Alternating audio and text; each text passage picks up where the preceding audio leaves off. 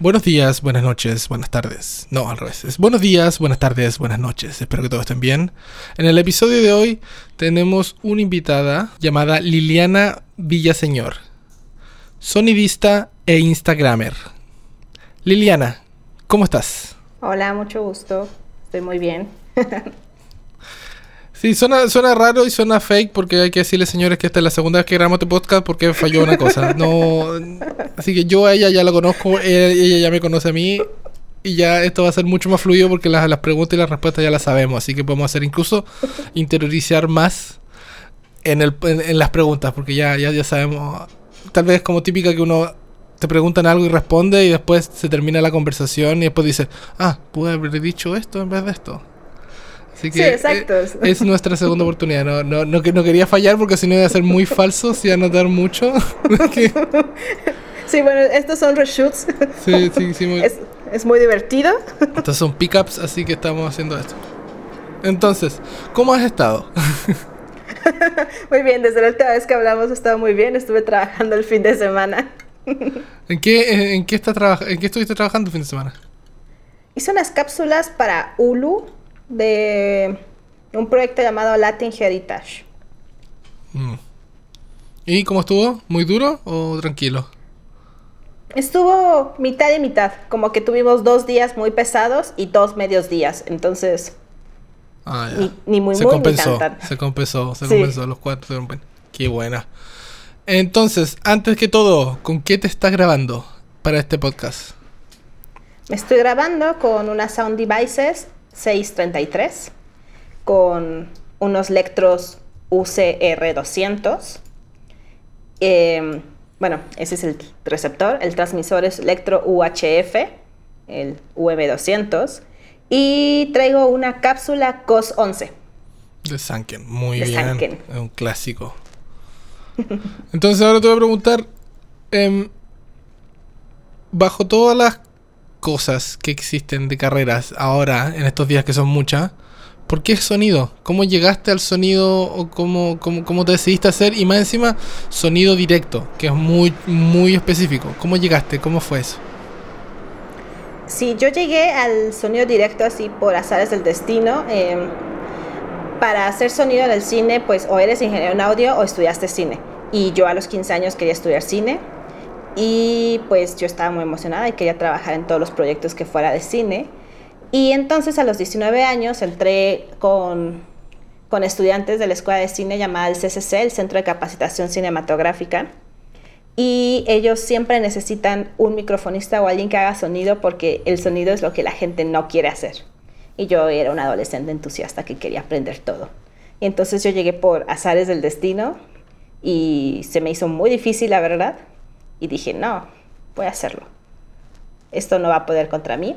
Y eventualmente yo ya entré a, a la escuela de cine y mis compañeros no les gustaba hacer sonido y yo ya tenía esa experiencia y pues me gustaba hacerla. Ya cuando decidí volverlo como de, de forma más profesional, fue que efectivamente nadie quería hacer sonido y yo hice como cuentas, así, si somos 12 en la clase y hay como que 5 chavos que quieren dirigir y siete chavos que quieren, que quieren hacer fotografía y nadie quiere hacer sonido, pues por probabilidad estadística será más probable que tuviera trabajo.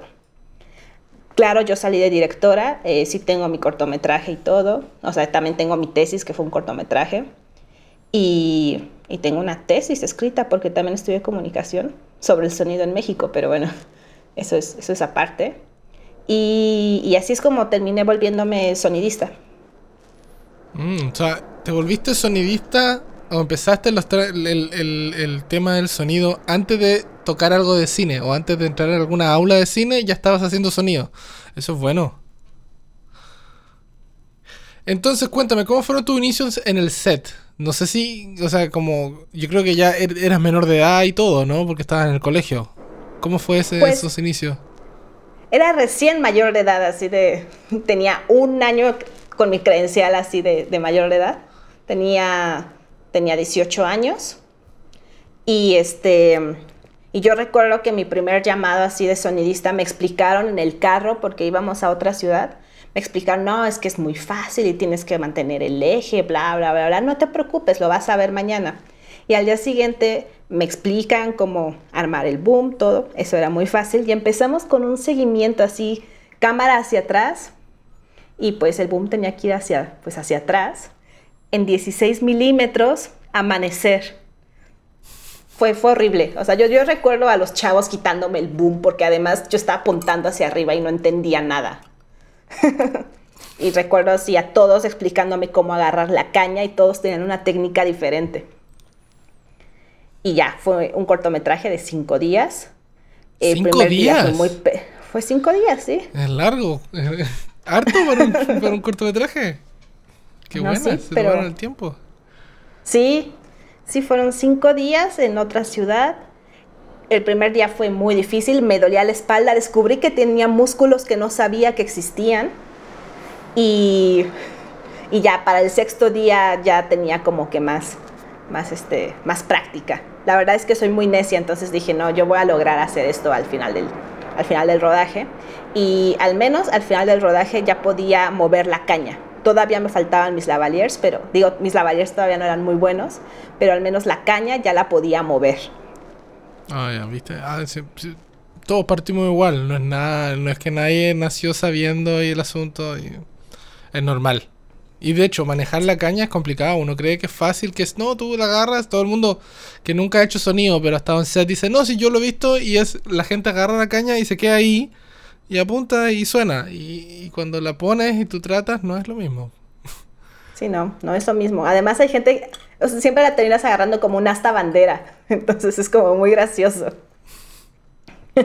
y luego, eh, como que esta misma generación no tenían sonidistas y recuerdo que hubo otro cortometraje de, esos chavos y recuerdo que se quedaron sin sonidista. Entonces me dijeron, bueno, tú que ya fuiste microfonista en uno, te vamos a configurar la grabadora y tú solamente no dejes, era una 744 de Sound Devices y me dijeron, no dejes que el, que el foquito llegue a rojo. Y yo andaba muy preocupada porque mi foquito no llegara a rojo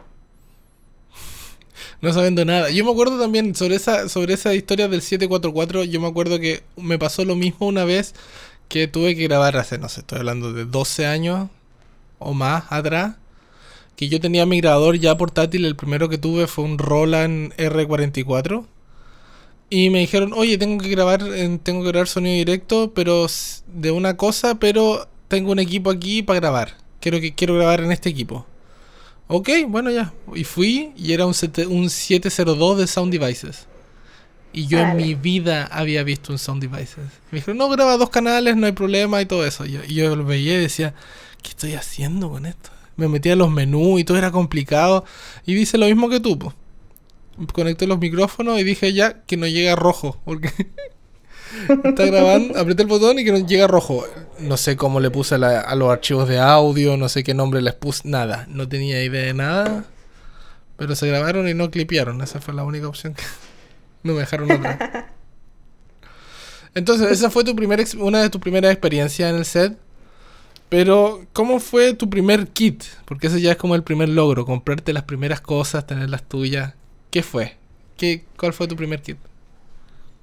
Pues yo en la escuela, em, cuando decidí que ya quería como que dedicarme al sonido, eh, hablé con mi mamá y mi mamá muy, muy linda me dijo, mira, yo tengo 10 mil pesos que son como, como 500 dólares. Sí, un poquito menos de 500 dólares. Y me dijo, con este dinero, ¿qué es lo menos que te puedes comprar? ¿Qué es lo más básico con lo que puedes comprar, con lo que puedes salir?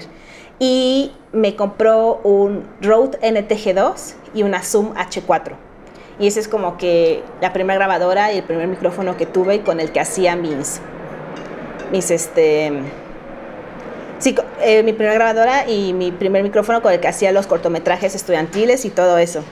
Ya para, para este, para la profesionalización, este, me compré primero una Zoom F8 y este me compré una Zoom F8 y un Rode NTG3. Y la verdad es que con la Zoom F8, este... Perdón, es mi Rumi hablando. Em, bueno, me compré la Zoom F8 y con la Zoom F8 hice mis primeras películas. Afortunadamente la F8 pues saca timecode y la puedes linkear a, a grabadora, a, digo, a las cámaras y todo, y con, con eso hice, sí, mis primeras peliculitas. No, y tiene ocho entradas. O sea, igual, igual es harto. Sí, es un, es un, el F8 yo nunca lo he manejado. Yo no, no era muy usuario de Zoom. Pero tiene hartas entradas y tiene timecode, así que anda bien. Sí, sí, tiene timecode, ocho entradas, graba en poly, o sea, en WAV poly. La ganancia te mete mucho ruido. O sea, te mete ruido si no tienes micrófonos buenos, pero, pero si tú le conectas unos Lectros y le conectas unos, una Sanken, uff, ni se nota. En realidad es muy difícil darse cuenta si está grabada con una F8 o una 633 con ah, buenos micrófonos. ¿A ese nivel? ¿A ese nivel de te arriesga decir que el Pro de Zoom no está malo? Eh, no, o sea, si tienes malos micrófonos, como por ejemplo, ah bueno, aparte de, tener una ETG3 y una Zoom, tenía unos, unos lavalier Sony, de los estos Sony, los UWP, de dos antenitas, y con cápsula Sony, y esos sí son malos micrófonos. Son malos micrófonos en el sentido de no tienen mucho power, entonces hay que treparles la ganancia. Entonces, sí, a partir de la mitad ya se, ya se escucha todo ese noise floor así característico de Zoom. Pero cuando le conectas, o sea, cuando yo le he llegado a conectar los Lectros, en realidad ni siquiera tienes que subir los preamps porque el Electro te da... El o sea, como, de línea. ajá. Entonces, si no le tienes que subir, no se nota porque no hay ruido de fondo. Mm. Bueno, y también se, se, paga, se ve la diferencia también cuánto valen. O sea, tampoco uno puede decir el Zoom es pésimo porque el precio es un cuarto de la 633. O sea, no, no, no hay no es un yo encuentro que no hay que ser malo con esas cosas, no hay que condenar porque es una opción, es como no es el, no está al mismo nivel, creo yo. Sí, exacto, y te digo, o sea, finalmente yo con esos me hice, o sea, con esto que te estoy diciendo, yo me hice mis primeras tres películas. Y películas pues que tienen buen nivel y que tú las escuchas y, y no suenan mal. O sea, no, no suenan mal, son películas latinoamericanas bonitas que suenan bien. Muy bien. Entonces. Y hace. Ajá, así. No, no, ah, no, no, el, ese problema, ya te sabes las preguntas. Y ya... ups. ups, ups, ups. Entonces, oh, Perdón, personas, soy, vengo del futuro. Ese es el déjà vu. Ese es el déjà vu. hasta, hasta me perdí con la pregunta. A ver. No, ya. Entonces, pasaste por la Zoom. Te fuiste después a las. Va, pasaste por Zoom del eh, H4N. Después compraste el F8. Y después... Perdón, ¿y qué tienes ahora?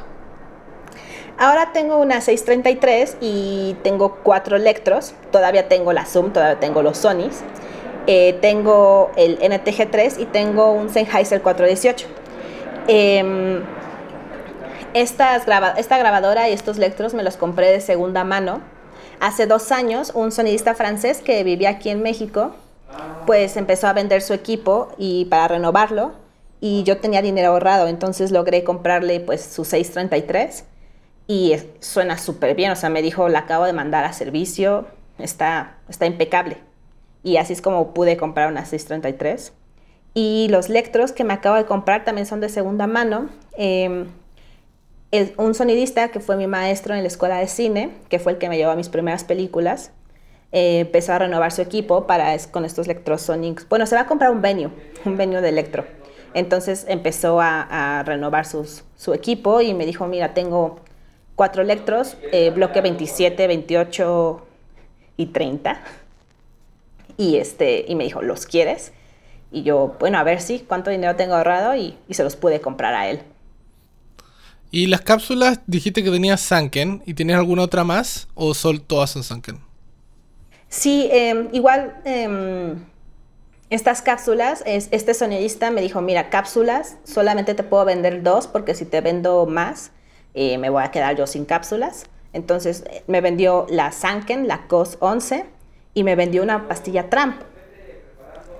Luego eh, hay otro sonidista aquí en México que decidió retirarse y empezó a vender todo su equipo, todo, todo, todo su equipo. Y entonces eh, le llamé y me dijo, pues mira, tengo unas Countryman, unas B3 que le quedan a tus lectros, porque además no cualquier micrófono le queda a los lectros que yo tengo por, por la polaridad.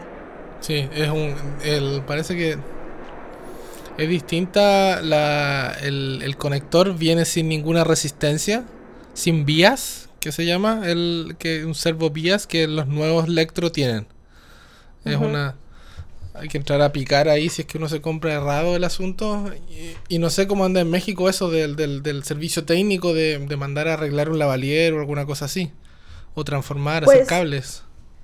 Pues hay muchas personitas que como que lo saben hacer. O sea, lo que es bueno de aquí en México es que hay mucha gente que se clava y, y pues este sonidista que me vendió sus Countryman, él cambió la polaridad de sus, de sus, de las estas Countryman y, y me las vendió pero si las quieres comprar nuevas tienes que pedirlas así bien de fábrica, así que te lleguen de True Audio o algo así, porque...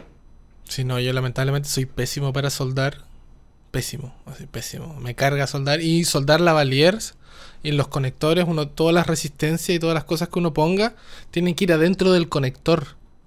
O sea, imagínate lo, lo, diestro y hábil que tiene que ser uno para poder soldar eso. Y yo, terrible, con suerte hago cables de micrófono. Así con suerte. Así, así soy. Yo, no sé hacer nada de eso. Yo, de hecho, le he pedido a muchos sonidistas y microfonistas que me enseñen a hacerlo, porque como yo hago mucho documental, luego me da miedo estar así en la montaña y que no haya nadie, o sea, que no haya un lugar donde pueda arreglar mis micrófonos cerca y quedarme sin un micrófono. Entonces siempre digo, debería tener ese conocimiento y aprender a soldar o mínimo poder medio arreglar mi micrófono en el peor de los casos, pero pero sigo en eso, sigo, sigo, sigo buscando al sonidista que me enseñe a armar cables. Hay diagramas del cables, hay diagramas. Tú puedes poner, pones diagramas, cables XLR o TA3, que son los que ocupa el 633, y están. Están los diagramas como para, para todas las cosas. Y es cosa leerlo y aprenderlo a ver y, y, y lanzarse. Pero claro, una cosa habilidad también. Yo soy ñurdo, yo soy malo para el asunto. Y no tengo paciencia, como que me desespero y digo voy a romper esta cosa. Y Así que sí, yo los mando a hacer, porque no me da la cabeza. lamentablemente. Pues me encantaría ser bueno para eso, porque ese es otro negocio también dentro del sonido directo, hacer eh, cables custom, o sea, hecho a la medida de tus necesidades. Eh, todo el mundo y la gente paga por eso. Yo pago por tener los cables como de low profile y que el largo sea el justo para mis receptores y mi bolsa Onda que uno cuando se tenga que abrir la bolsa por los lados, no haya una chorrera de cables que son horribles, de cables entre cables de corriente y cables de audio. Ah, como todo sonidista, uno hace, hace las, las compras muy analíticamente. Uno piensa los pros, los contras, cuánta plata puede generar de ese equipo, porque la gente lo crea o no, que están fuera del, del, del, del audio, del sonido directo el sonido directo es carísimo. Todo es caro. Por eso, ¿qué equipo? Y siempre uno tiene un equipo en mente. Da lo mismo que te compres uno, al día siguiente dices, ya, mi meta va a ser este. ¿Cuál tienes en mente ahora en comprarte? Eh, quiero dos cosas. Quiero un plug-on de Electrosonic para convertir mi, mi, este, mi boom inalámbrico y deshacerme de los cables o al menos en algunos momentos. y quiero este, un Sanken Cup 1, la bolita. O sea, le decimos como la pelota de tenis. sí, muero por comprármelo. Sí, se ocupa para los autos, ¿no? Sí, para los autos o para las escenas de sexo o, para plantar en los planos muy abiertos. Para las escenas de sexo. ¿Cómo, cómo, cómo, cómo iría un cup en una escena de sexo? Pues es que no tienen ropa, entonces pues tienes el boom, pero muchas veces, o, bueno, la tendencia, bueno, no sé si tú has visto que las películas mexicanas tienen como que muchas, tienen algunas escenas de sexo que yo digo que están injustificadas, pero luego son planos muy abiertos. Como la mayoría, yo creo como el 98% de las escenas de sexo están injustificadas. sí, ¿no? Pero luego son planos muy abiertos. O sea, no es que hagan como que primeros planos y esas cositas, ¿no? Entonces el boom pues tampoco entra. Y pues ya, este, si no tienen playera, pues tú vas y lo escondes ahí cerca de la cama. Y, y funciona muy bien, o sea, funciona muy bien tener un cub. Ya, perdón, es que vivo en una colonia que justamente es la ruta de los aviones. el mal del sonidista. Vive en ruta aérea. No, da lo mismo. Vivo en el centro de Toronto. O sea, hay, a hoy día yo creo que vamos a tener suerte porque como es un poco tarde, no vamos a escuchar las sirenas, pero todo el día hay sirena de bomberos, de ambulancia, de todo. No, sí, da lo mismo. Ah, bueno. El ruido, el ruido es parte, no, no, no me estreso por la, la cosa. ¿Qué experiencia te ha marcado en el set o algo relacionado con, no sé, con el trabajo? Que, que saques como así que se te venga a la cabeza muy rápido que te identifique. Mira, te voy a contar cómo nació la chica del boom. y la chica del boom, en realidad, pues si tú me ves, bueno, no sé, pero, pero la gente dice que yo me veo muy joven. Entonces, imagínate, cuando tenía 22 años me veía muy niña. Y además, si tomas en cuenta que yo empecé a los 18 años, también me veía muy niña. Entonces, hubo un set, estaba en un rodaje y los gaffers y los staffs no no se aprendían mi nombre. Entonces, y tampoco me decían audio o sonido o esas cosas que luego dicen. Solamente decían, oigan, díganle a la chica del boom que se, que se mueva, que está haciendo sombra. Oigan, díganle a la niña del boom, díganle a la niña del boom que haga esto. Y entonces, durante muchos años era la niña del boom. Y de repente dije, no, espérense, ya voy a cumplir 30 años, ya no puedo seguir siendo la niña del boom. Y me cambié a la chica del boom. Ya pasaste de ser niña a chica. Sí, sí. Tal vez en 10 años, cuando ya tenga 40, voy a decir, soy la ñora del boom. Soy la ñora, soy la ñora del boom. Eso es buena porque, claro, ahí va la otra pregunta, decir, tú eres la chica del boom en Instagram. Y en verdad, para ser sonidista, para la realidad sonor de, de, sonidistas mundial, no estoy hablando solo de Hispanoamérica ni de Latinoamérica, para ser una persona que solo postea cosas de sonido en el set, tienes muchos followers. Sí. O sea, podrías decir que eres, yo podría calificarte como una influencer dentro del área de sonido en Instagram. Ay, ojalá Electrosonic esté escuchando esto y, y, me dé un plugón y prometo hacerle una historia a diario. no, sí pasa, él pasa, pasa, pasa, pasa, pasa. A mí Electrosonic me ha mandado regalo de cumpleaños. Y eso que yo tengo menos followers que tú. Ah, órales. Sí, sí, sí, sí, sí, sí, No, y de hecho yo no tengo tanto. Yo tengo, no sé, dos mil y pico. Tú tienes tres mil y tantos, ¿no? Sí, como tres mil cuatrocientos. Viste, ya tenéis miles, más de mil más que yo. Y es harto. Pasó un sonito porque yo me acuerdo que mucha gente me decía, oye, ¿tienes Instagram? Y yo no seguía a nadie porque yo no sigo mucha gente, sino que yo subía las cosas antes, ahora ya no subo nada. Pero en el tiempo que estaba activo en Instagram, subía cosas y empezaron a seguir gente y yo no seguía a nadie. Porque no veía Instagram, yo subía nomás cosas. Y después me decían, oye, el ratio que tienes tú es gigante. Decía, ¿por qué es el ratio? Porque yo no entendía nada Instagram, yo solo subía fotos de micrófono y cable. Y no, tú solo sigues a 300 personas y te siguen 2000. Y yo, ya. Y me dijeron, no, es súper importante. Dije, bueno, yo hago sonido para vivir, no quiero hacer, hago esto porque me nace, porque, porque es una forma de compartir nomás. Pero, ¿tú cómo lo ves? Como ventana de exposición, ser la chica del boom y ser una persona que tiene muchos followers dentro del sonido en la habla hispana. ¿Qué, qué, qué, qué sacas? ¿Qué, ¿Cómo te sientes respecto a eso?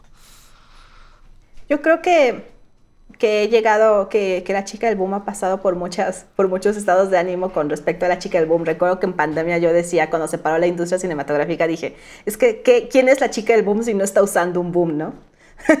pero, pero en realidad creo que una de las cosas que yo me he dado cuenta que el Instagram me ha funcionado es como ser parte de la representatividad. Y digo la eh, hablo de representatividad femenina en el sentido de, de pues, claro que pensamos que, que hacer sonido o que hacer cine, hacer cámara, pues son como que oficios de hombres. Y, y también es porque no, no vemos que haya chicas haciéndolos. Aquí en México hay una sonidista que tiene cuarenta y tantos años y, ella ha tenido como muchos Arieles. Este año acaba de entrar a la, a la Academia de Cine estadounidense. Ella es, esta Isabel Muñoz y yo recuerdo que que a pesar que mis maestros nunca fueron condescendientes conmigo, em, en el momento en el que yo fui microfonista de Chabela dije, es que sí puedo hacerlo. Y, eso, pues las, generaciones de mujeres arriba de mí, pues yo no sabía que existían, yo solo sabía de, la existencia de Chabela. Y ahora, pues hay chavas que me escriben de Panamá, chavas que me escriben de Guatemala y que me preguntan sobre micrófonos, que me preguntan qué hacer para hacer sonido, me piden bibliografía. Y, pues yo digo, sí, claro, o sea, eso es lo que necesitamos. Por ejemplo, te estaba diciendo de, del este, que, está, que estaba viendo el documental de Mark Ronson y, este, y ayer vi el capítulo de sintetizadores. Y es muy emocionante porque dentro de este capítulo de sintetizadores hay como tres, cuatro mujeres que, que en realidad experimentaban con estas cosas. ¿Y en qué momento nos dimos cuenta o, o, supimos que ellas experimentaban con los, con los sintetizadores en los 60 Entonces creo que el Instagram, algo que, que, yo me he dado cuenta que funciona es como que, claro, o sea, las personas dicen, yo puedo ser sonidista. O personas que tal vez tienen menos followers y que acaban de salir de, hacer, de la escuela de cine, que tienen 27 años y que te preguntan, oye, es que tú estás chica, dime cómo le hiciste para, para hacer sonido. Y entonces sí es muy importante eso y creo que ese es el mayor poder que me ha dado el Instagram. Sí, es como una herramienta en verdad. Yo tampoco creo que el número de followers te defina como persona o si eres bueno o mal sonidista, sino que es una ventana de exposición que uno tiene y, y ya está. No me calentaría no lo tomes tan a pecho ni tan ni, ni, con tanto estrés porque es solo una red social. Como que relájate, no te estreses tanto porque yo creo que igual llevar el estandarte, no sé, yo no lo llevo porque soy, pero como mujer creo yo que tal vez te, te toca más decir, tengo que, te, te pones tú la presión de tengo que hacer esta cosa bien, tengo que representar a todas las mujeres que hacen sonido.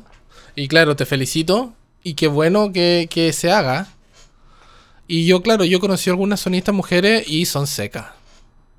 Y lo hacen hace mucho tiempo, no, no, pero claro, ellas, ellas lo hacen nomás y no lo comparten porque en los tiempos anteriores no estaba esta cosa del social media que todo es instantáneo. O sea, tú estás trabajando en el set, pum, sube una foto y ya todo el mundo sabe lo que estás haciendo y se comparte y se retuitea o se hace lo que, lo, que se tenga que hacer y está en todos lados.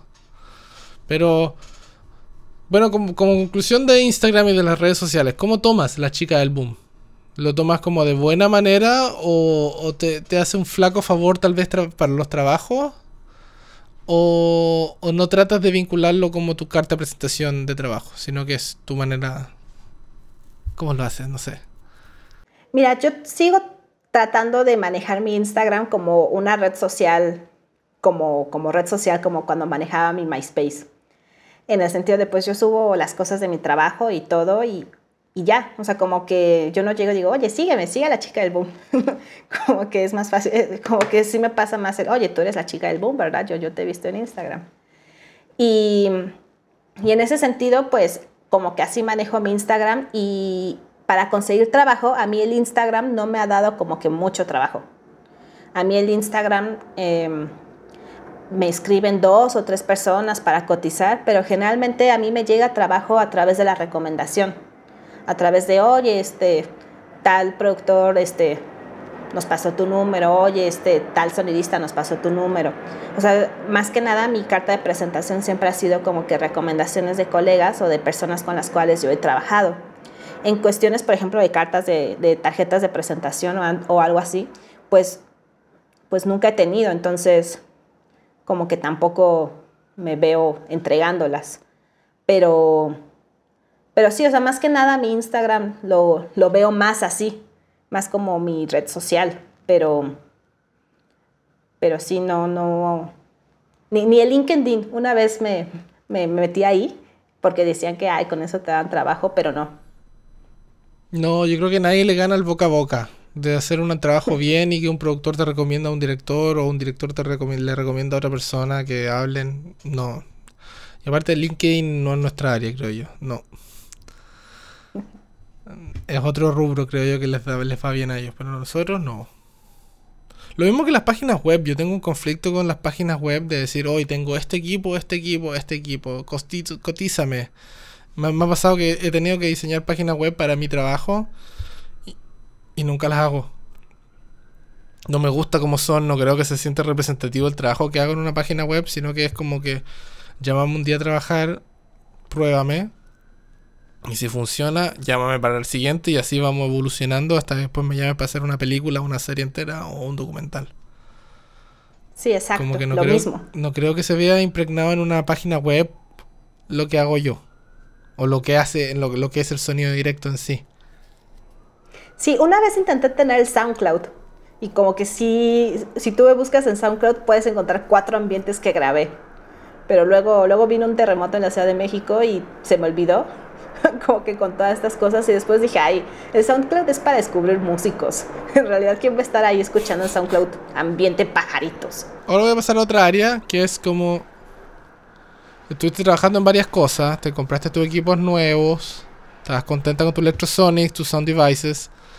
Y llegó el 2020 y empezó con una pandemia. ¿Cómo te afectó tu trabajo y qué pasó en México? Ay, la pandemia, la pandemia. todavía nos estamos, como se dice, todavía nos estamos recuperando de ella. pues, pues mira, mi Sound Devices me la compré en el 2019, a finales de 2019 de hecho. Mi plan era poder como que evolucionar a equipo porque pues tengo ganas de pasar a otras ligas, ¿no? Y para pasar a otras ligas necesitas pues mejor equipo. Eh, y el plan era después de las Sound Devices pues juntar dinero para pues sí, para comprarme los lectros. Pero en el 2020 pues todo se paró. Eh, yo estaba haciendo de hecho una película, una película que de hecho se paró así, le faltaban cuatro años para, digo cuatro años, le faltaban cuatro días. le faltaban cuatro días para terminarse de hacer y no, no se terminó. Y toda la industria cinematográfica se paró, así de, de en, se paró así de todos los rodajes grandes, así series de Netflix, series de Amazon, pararon así. De hecho, estas empezaron a parar antes que la película en la que yo estaba y luego empezaste a escuchar, no, es que ya pararon el rodaje de tal serie, ya escucharon el ya pararon tal otra serie. Y nosotros, ching, ¿qué vamos a hacer, no? Y pues uno tenía como que proyectos apalabrados para, para las siguientes semanas, los siguientes meses, ¿no? Y finalmente, no sé cómo, cómo sea en, en, en Canadá, pero pero algo que sí que siempre pasa aquí es que lo que es diciembre, enero y febrero son los meses más light en los que casi nunca hay trabajo. Entonces, si tomamos en cuenta que, que la pandemia llegó a México en marzo, eh, significa que apenas estaba reactivando la industria. No es que tuviéramos como que mucho, mucho trabajo. O sea, esa era la primera película que yo hacía eh, en ese año. O sea, yo había tenido como que una entrevistita en, en en enero, un pequeño documentalito en, en, febrero, pero no había tenido como que un trabajo grande. Y entonces así estábamos muchas personas y se para todo. Eh, la publicidad que se paga 60, 90 días, alguna, a veces 30, eh, pues, pues no tenían, o sea, no, no estaban dando los pagos. Y pues sí, estábamos en una incertidumbre y en eso, con eso coincidió que se acabaron los, o sea, que el gobierno decidió liquidar los fideicomisos. Y dentro y en México parte de la industria, cinematográfica pues pues depende mucho de los de los fideicomisos del estado pues porque no es que haya una industria privada así como Hollywood. O sea sí depende mucho de los fideicomisos y el gobierno mexicano decidió eliminar pues esos fideicomisos junto con el fondo de desastres junto con el fondo de protección a, a periodistas muchos fideicomisos. Entonces estábamos en esa incertidumbre y algo que sí fue muy bonito es que Netflix decidió hacer este fondo para ayudar como que a la gente que trabajaba en la industria cinematográfica y tenías que comprobar, tenías que mandar tus hojas de llamado, tenías que mandar tus, tus recibos de honorarios y todo esto para comprobar que, que eras parte de la industria cinematográfica. Y, y si te aprobaban, te daban 20 mil pesos, que son, ¿qué son? ¿500 dólares? No, son como mil dólares. No, Ay, no sé. bueno, son 20 mil pesos, pero es muy poquito. Son, sí, es poco, poco más de 800 dólares. 20 mil pesos mexicanos. Y bueno, afortunadamente a mí me fui candidata y me dieron ese fondo y, y pues eso me alivianó pues lo que fue mayo y junio. Y afortunadamente los semáforos ya cambiaron para, para julio y yo pude como que empezar un documental que ya estaba en planes de hacerse en, en agosto, finales de julio, inicios de agosto. Y de ahí en fuera, bueno, ese fue el último proyecto largo que hice el año pasado. Muy bien. Y entonces, ahora ya con toda esta experiencia que ya tienes, eh, porque ya llevas hartos años haciendo sonido directo, ¿no? Desde los 18 años. Sí, sí, si contamos toda esa experiencia de pagar el derecho de suelo, sí. ¿Qué consejos le darías tú a la Liliana joven del pasado que estaba pensando en hacer sonido? Ay, yo creo que a la Liliana joven del pasado, que además ni siquiera se imaginaba hacer sonido, que hacer sonido era como que, ah, sí, le estoy ayudando a los chavitos. Este, yo le daría el consejo de, pues, ten la mente abierta y si algo se te dificulta, lo puedes hacer. Porque finalmente, pues yo quería ser directora o yo quería ser fotógrafa. O sea, yo tengo una carrera técnica en fotografía. Entonces, em, nunca me imaginé que iba a hacer sonido, siempre veía el, sonido como algo para los ingenieros. Y en el momento en el que decidí tener la, la mente abierta y, y decir, sí, claro, tú puedes hacer sonido, es parte del cine, como que el mundo me cambió. O sea, hacer cine, digo, hacer sonido para cine es como, pues sí, o sea, siempre lo digo, como aprender un nuevo idioma, se te abren las películas y aprendes más cosas. Entonces sí, yo le diría Liliana, ten la mente abierta y trabaja duro, porque además cuesta mucho trabajo. Cuesta mucho trabajo porque pues no vienes de padres ricos, no vienes de padres de la industria, entonces hay que trabajarle. Y si, y si lo logras, o sea, si, si tienes esa disciplina, lo vas a lograr. Mira. Buen consejo, buen consejo. Y ahora viene la parte donde tú me puedes preguntar a mí lo que quieras. ¿Tienes algunas preguntas para mí? Ok, veamos. No te voy a preguntar lo de la vez pasada, lo de los reshoots. Em, mira, me quedé pensando, por ejemplo, la, en mi mente, quién sabe cuándo, no sé por qué, pero tú me hiciste esa pregunta sobre, sobre qué pasó con, con la industria cinematográfica durante la pandemia en México. Entonces, como que sí me quedé pensando, ay, le hubiera preguntado cómo, cómo se vivió la pandemia en la industria cinematográfica allá en Canadá. Aquí en Canadá, en verdad, aquí llegó, parece que llegó a toda América marzo del 2020. Y acá fue drástico. O sea, acá se paró todo. Todo. Así, nada. Se, nada se, se, llevó, no, vamos a empujarlo, que estamos que terminamos. No, todo se canceló. Y hasta julio, junio. O sea, de marzo a junio, nada.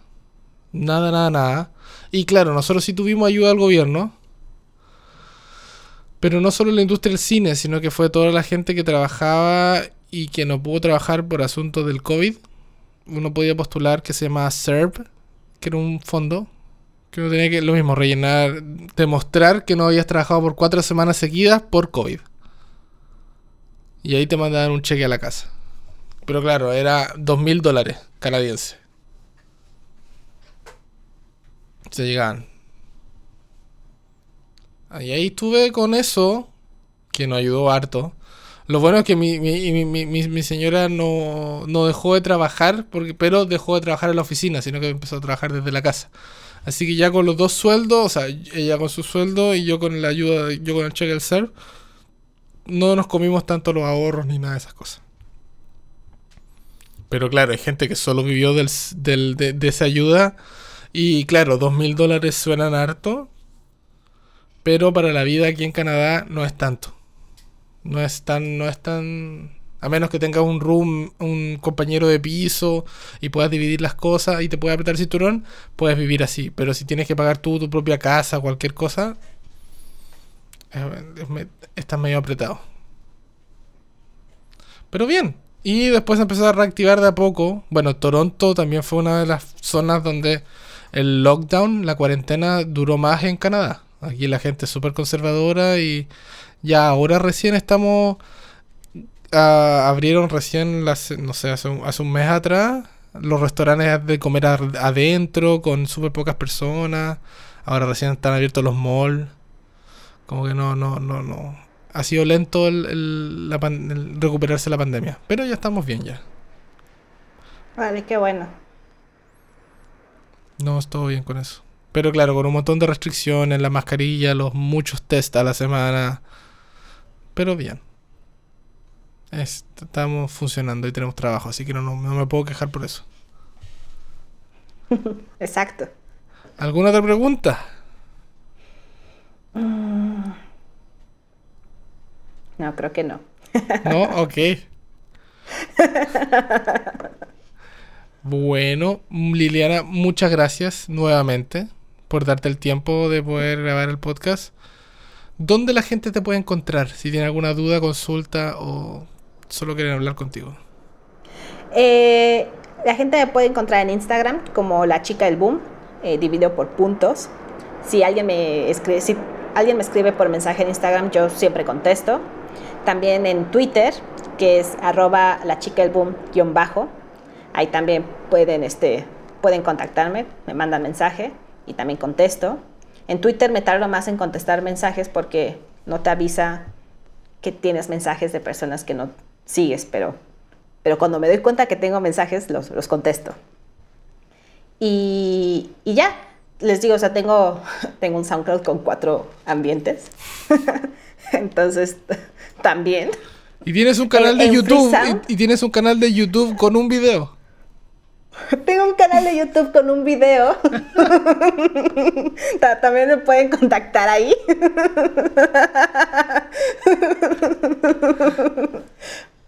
Es que, ah, es que ese era mi plan también para el 2020. Iba a tener un canal de YouTube, iba a subir más cositas sobre sonido, bla, bla, bla, bla. Pero pues vino la pandemia y me deprimí. Tuve que hacer muchas cosas porque si, si uno ve ese video de final del 2019 era como el piloto.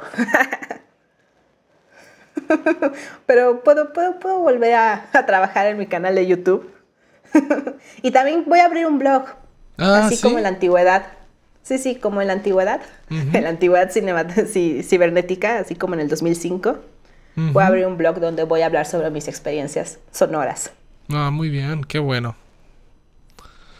Ya pues Liliana, muchas gracias, espero que estén bien. Y a todos ustedes, muchas gracias por escuchar un nuevo episodio. Espero que estén bien y nos vemos la próxima. Chao.